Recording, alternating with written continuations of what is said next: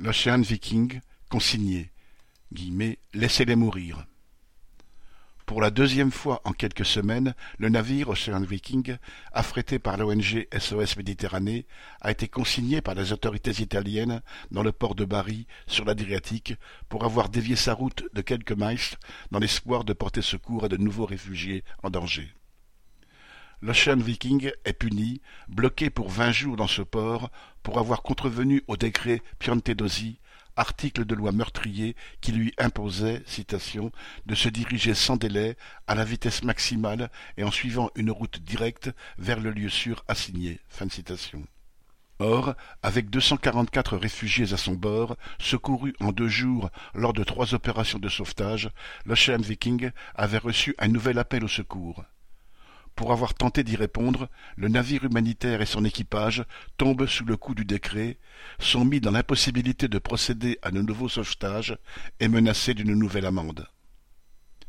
Peu de navires continuent de porter assistance aux réfugiés en partance vers l'Europe dans cette zone de Méditerranée centrale.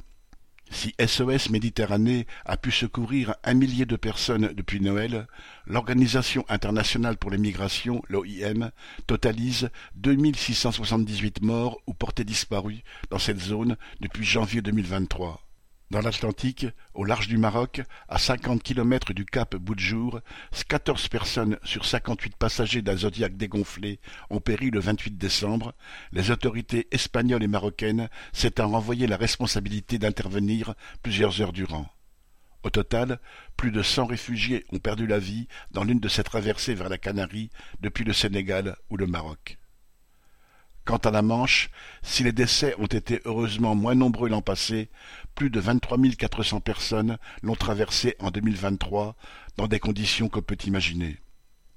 Comme le dit une militante d'Utopia 56, pour les Afghans, Iraniens, Turcs, Érythréens, Irakiens, il n'y a toujours pas de voie de passage sûre et légale pour les personnes qui tentent de gagner l'Angleterre, et les stratégies de militarisation de la côte ne servent qu'à faire prendre plus de risques.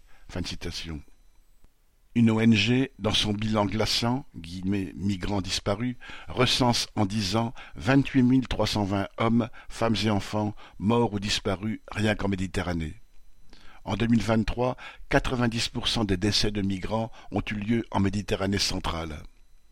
La route migratoire la plus dangereuse au monde, comme le rappelle Infomigrants, est empruntée par celles et ceux qui fuient la dictature et la misère depuis l'Afrique de l'Ouest, de l'Est ou la Corne de l'Afrique vers la Libye et d'autres points de départ sur la côte libyenne ou tunisienne. Le seul périple terrestre avant d'accéder au départ est déjà souvent meurtrier. Laisser les humains se déplacer où bon leur semble pour vivre sur leur planète relèverait de la simple humanité. Mais, pendant vingt jours, à la suite du dictat d'un ministre italien de l'Intérieur proche de l'extrême droite, avec la complicité des gouvernants européens, l'Ocean Viking sera empêché d'assurer sa mission de secours. Il porte la responsabilité des morts à venir qui auront voulu affronter les tempêtes hivernales sur des coquilles de noix. Viviane Lafont